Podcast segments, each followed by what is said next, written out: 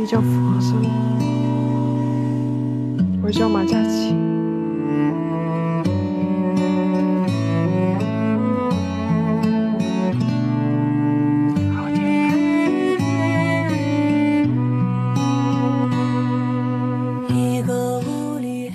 十二点零六分，这里是正在直播的文艺大家谈，来自中央人民广播电台文艺之声。各位好，我是小东。各位好，我是小昭。今天咱们关注的是最新上映的荒诞喜剧电影《无名之辈》。其实今天要上班的时候，有同事已经给我推荐了一下，说这电影听说特好看啊，你看没看？我说还没看呢，但是已经了解到了，豆瓣的评分达到了八点四分，呃，时光网的评分也达到了八点零，呃，比同期的影片高出了不少，特别是国产影片，在这个包括之前我们说这个《毒液》呀等等，还有这个《神奇动物在哪里》这些大片的夹击之下的情况下，都是进口大片，哎，很不错的成绩，而且单日的票房达到了一千九百多万，还超过了《神奇动物》第二部。在片中呢，饰演女主角的任素汐发布微博表示说：“这一刻呢，跟这个前年驴得水赶超了但丁密码一样，让人感到激动啊！好莱坞大片是值得尊重的，但是我们的成绩赶超了令我们尊重的对手，让我们觉得自己真棒。是口碑时代来临了，感谢每一位进到电影院的观众，你们实打实花了银子，我们继续努力，好好做更好的，赶上了这个时代，好幸运。”这部电影不知道您是不是已经看过了？如果各位听众朋友您要是看过这电这部电影的话，可以关关注我们文艺之声的微信公众号，参与互动，跟我们聊一聊您观影的感受。同时呢，参与互动还有机会赢取免费的电影票。在十一月二十四号周六的十三点，我们邀请大家共同走进万达国际影城北京西铁营店的 IMAX 影厅。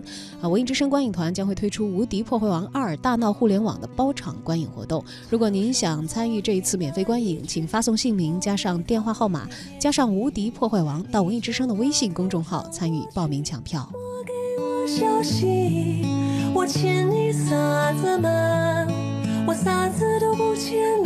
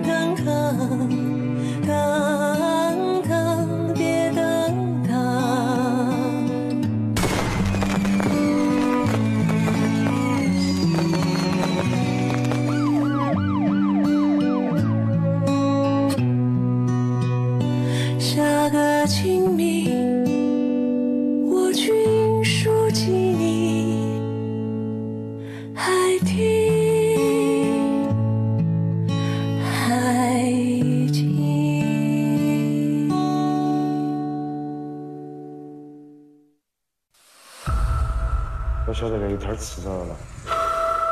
你有两个朋友很危险。搜。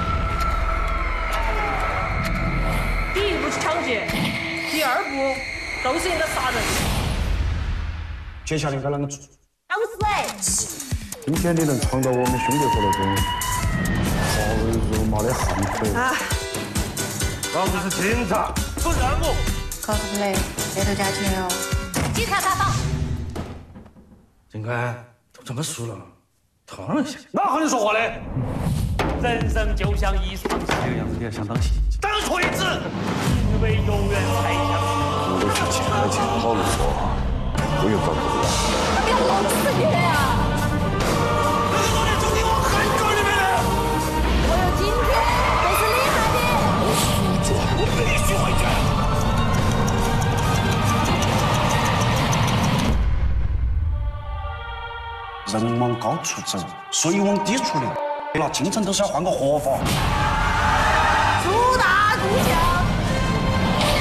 再创辉煌。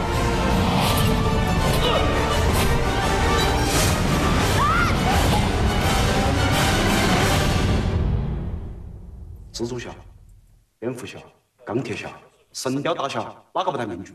你和我们兄弟伙行走江湖，组合都。刚刚我们听到的就是《无名之辈》的一段预告片啊，可能很多人听不太懂这里边的四川方言言啊，嗯这个确实演员也面临着很多的学习方言的问题，一会儿我们也会聊到，确实挺不容易的。呃这部影片呢，讲述了这样一个故事，在一座山城呃山间小城中，一对低配劫匪啊，还一个落魄的泼皮保安，一个身体残疾却性格彪悍的呃这个残呃残毒的呃一个身有残疾的毒蛇女，没错，，这样一个人物角色啊，以及一系列生活在社会上不同轨迹的小人物，在一个貌似平常的日子里，因为一把丢失的老枪和一桩当天发生在城中的乌龙劫案，从而被阴差阳错的呃拧到了一起，发生了一幕幕令人啼笑皆非的荒诞故事。哎，说到这个影片的导演饶晓志啊，可能也是乘着这两年就是舞台导演转型电影演员的呃电影导演的这个风头啊，嗯，啊，在这个时候推出了他的《无名之辈》这部电影作品。但是此前呢，他的身份其实比较多的是这个舞台剧的导演。对，呃，饶晓志这次呢是调动了这样的一个演员阵容，陈建斌、任素汐、潘斌龙和张宇来共同主演这部电影啊。从这个演员里头，你可以看出，其实没有太多人是没有流量明星啊。嗯，对，虽然这个像陈建斌是有流量的，但他不是流量明星，对吧？啊、也没有说是在前期可能铺排多么多么大的一个宣传的力度，但是呢，剧本和演员的表现确确实实是收获了观众的好评。呃，《无名之辈》的导演饶晓志之前是活跃在话话剧舞台上，我们聊过他以前一个电影是《你好，疯子》啊，嗯这个嗯是那、这不是那套话剧，嗯、呃，不不不是你好。疯子是他的那个电影，就是哦哦咱们之前也已经拍。电影啊呃之前咱们聊过一次，然后可能你休假了吧？有可能不是我聊的。然后后来他呃电影也有呃话剧有一个叫《你好，打劫》，当时拿过了话剧的金狮奖最佳导演奖，所以他也是从话剧舞台开始在向。呃，电影的荧幕上转型，这已经是第二第二部作品了啊。然后呢，在《无名之辈》当中，他是继续在影片的结构上下功夫。这次呢，玩起了时间限定，把影片的故事时间限定在一天之内。有了时间限制之后呢，影片中的人物角色呀、故事线索啊，以及空间转换，就成了《无名之辈》的重头戏。无名之辈呢，采用的是多线叙事，饶晓志对于剧本的打磨也非常的细致，但是又给演员充分的发挥的空间。一部好的喜剧呢，是建立在人物的悲剧情节上的，发现人物的缺点是喜剧的根本的来源。就很多人说，这喜剧演员欢笑都是建立在自己的痛苦上啊，然后让别人去带来欢笑这种感觉。呃，所以说看《无名之辈》，前一秒你可能还会在为他的惨状大笑，而后一秒你又会为他的遭遇而感到同情，去流泪。这是一个好的角色的魅力，也是一个好演员的魅力。精彩的故事，还有充满趣味的方言，精心刻画的人物，演员们精湛的演绎，组成了一部好的电影。笑点和泪点呢是互相的交错，每一位主角都有着呃不错的演技啊，带给观众一个个鲜活的立体的小人物。对，我们也来关注一下这些小人物吧。无名之辈的主角有保安，有劫匪，有残障人士，有按摩小姐，有房地产开发商，有高中生，也有警察。片中的这些角色们登一一登场的时候，展示的都是他们的身份里最常规的一面。嗯而随着剧情的推进和发展呢，观众看到的是他们作为普通人的一面之外，还有他们独特的个人标签。比如说啊，陈建斌他饰演的是这个角色叫马先勇，他是一家老板欠钱跑路的房地产公司的保安，名头这么长，其实他演的是个保安，自己酒驾车祸失去了老婆，妹妹呢是高位截瘫，女儿也恨他，每天他就呃装伤去骗医药费，包括买菜赊账，还吃别人剩下的早餐等等，生活非常的落魄。嗯，虽然是个保安，但是他心中有一个梦想，就想当一名警察，这样呢，好像才能够挽回他自己的一个内心的尊严。但是呢，他对人生充满了希望，哪怕是处处碰壁，也不停的努力着。他有着一种天生的勇敢和敬业，面对比自己数量百倍的流氓们啊，他依然是用拳头打向了流氓头子。哪一个给老子贴的罚单？你是哪个？你是哪个？我是哪个？老子警察出任务，老子贴罚单，警察来了，不要让看到，不要让我看到，看到我腿打烂，腿打断。打老子！我不骗你，警察查访。查访。你给老子下来！你是保安，不是公安，晓得不？陈建斌啊，我上次对他有这个角色上的印象，还是《甄嬛传》里头演皇帝啊，嗯，是刚愎自用，生性多疑。呃，这次呢，这个跟皇帝的角色落差非常之大，这样嗯一个落魄的中年男人啊，而且还是你想，当保安已经是这个中年中年保安，不是保安的盛年。对，然后这个他在的这个公司还是老板已经跑路了，是的，这么落魄的一个情况、啊，各种坏事儿都被自己摊上了，对这个皇帝忽然演这么一个角色啊，要让落人差有点大。啊不觉得出戏啊。陈建斌自己呢也表示说，其实，呃，自己接剧本呢。也不是说必须得要求第一男主角，只要是嗯剧本好、角色有意思就可以。他说，即便一个戏从头到尾都是我，如果剧本角色不合要求啊我也不会去演的。是，那么他呢，觉得无名之辈有趣就体现在人物的性格之上，他让你笑过之后呢，还会留下一些思考。在首映礼上，陈建斌对于马先勇这个角色也谈到了他自己的解读。那我觉得他有一点我特别喜欢，嗯、就是他有一个就是死皮赖脸的那么一个劲儿，嬉皮笑脸的这么一个劲儿，呃，明知不可为而为之的这么一个劲儿，这个我特别喜欢。就是说我明知道我可能打不赢这场仗，我明知道我可能打不过生活，但是我敢跟你打。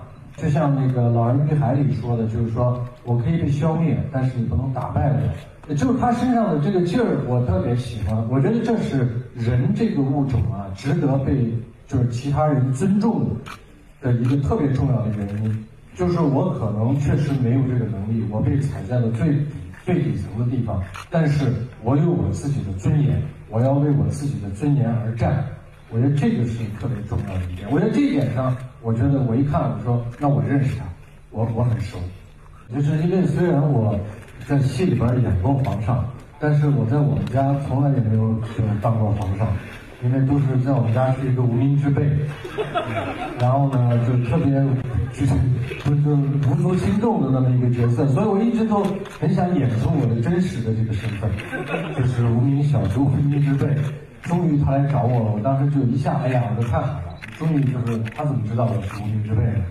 这个当然，这个这个这个，我觉得这个很重要的一点。还有一点，我觉得特别重要的是，我觉得导演从导演的这个角度出发，就饶晓志是一个青年导演，他拍他的电影能够把他的目光聚焦到生活里的这些普通人，这些比较底层的人，这些我们觉得可能就是在生活中没有发言权的人。我觉得就从这一点上来说呢，我就觉得他这些情怀呢值得我钦佩。这是为什么？就是我会选择跟他合作的这个原因，因为我们可以拍各种各样类型的电影。我们可以拍各种各样的这个人物，可能都会比如说比较这个赚眼球、夺人眼目。但是有些人，我觉得叫真正的这个创作者，他会就是把他对生活的这个感悟，对真正的他心灵里流淌出来的这个声音，通过他的这个作品呈现出来，给这个广大的观众分享。我觉得从这个意义上来说呢，这个饶晓志导演呢是一个值得我钦佩的这么一个导演，这个也是一个特别重要的原因。谢谢。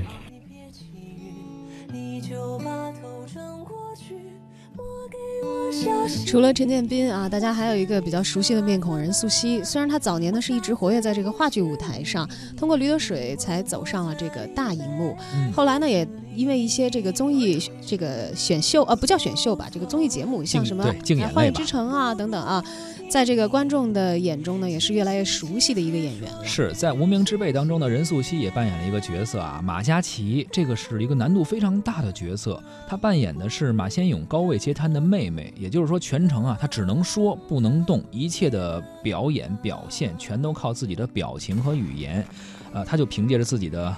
面部表情啊和语言，用眼神呀、表情、语气等等，演出了对于生活的无奈和绝望，呃，和那种想死又怕的那种又怕死的一种心理状态啊。影片中他的角色全程要讲的是贵州方言，这就刚才我们说那个预告片中可能有一些我们听不懂的话。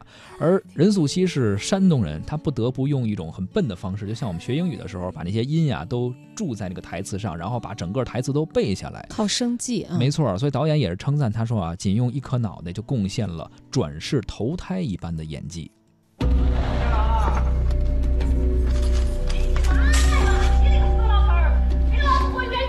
你干什么进来？老子不喊你弄死你个龟儿子都有鬼！你个老不死的鬼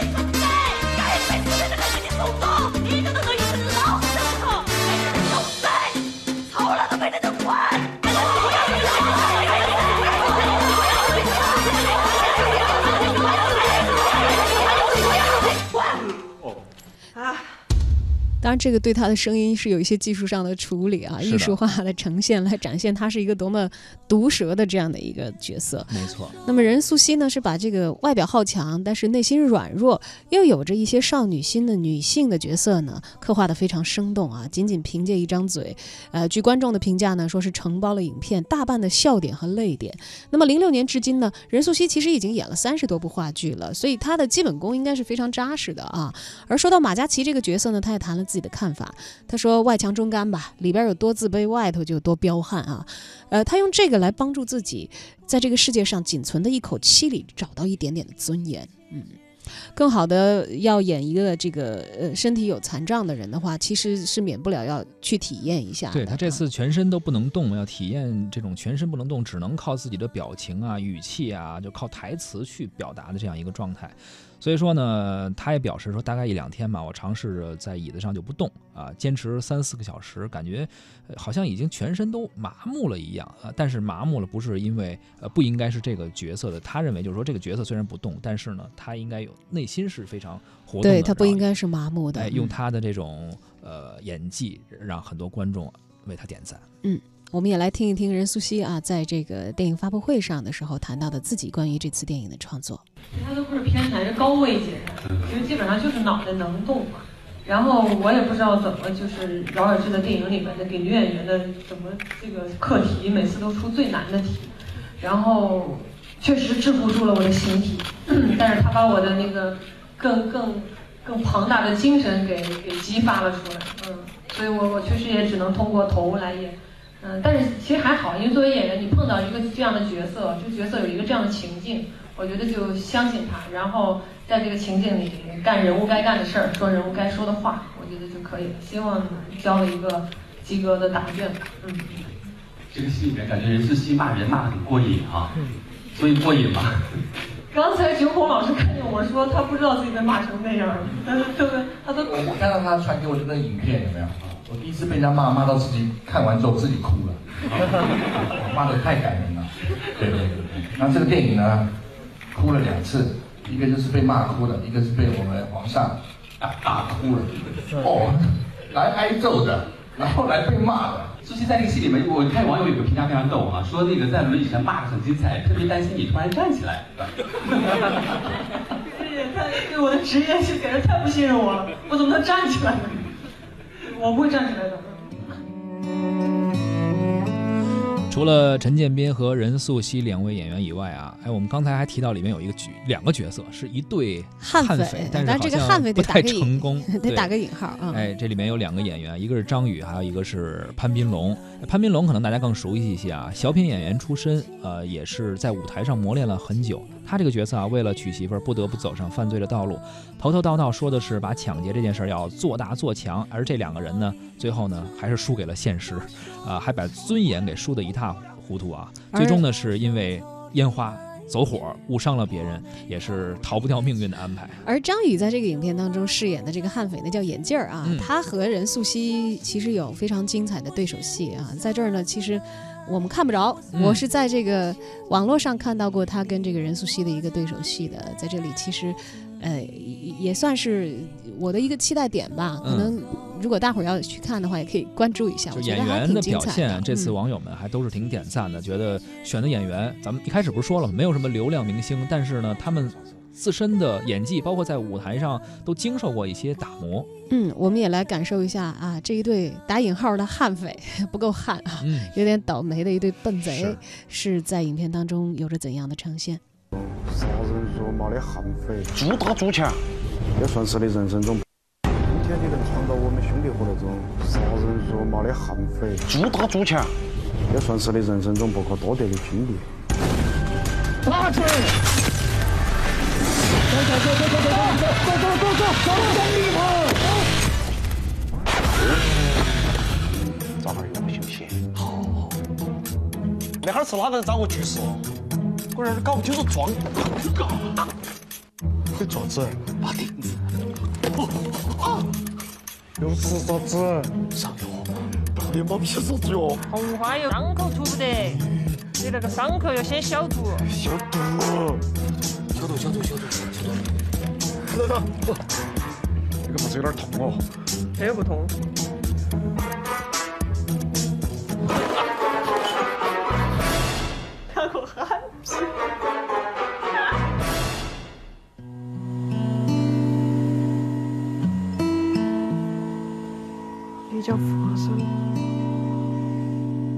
我叫马嘉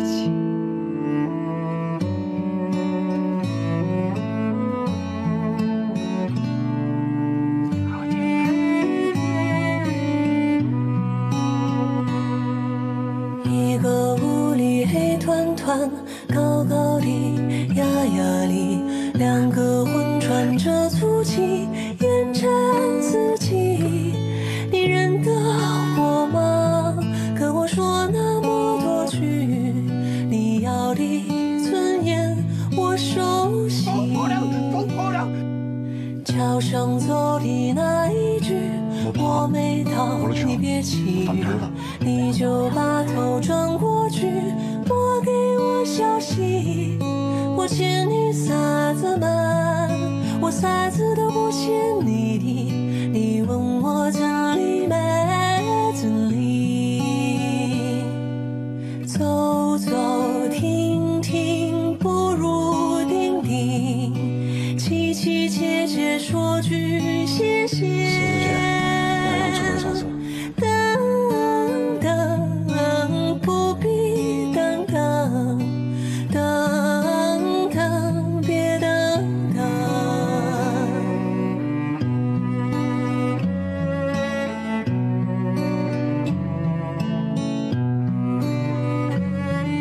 该拿的东西拿，把啥子东西拿回来嘛？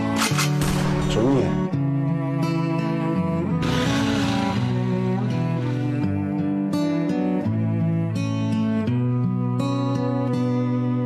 桥上走的那一句，我没到，你别起晕，你就把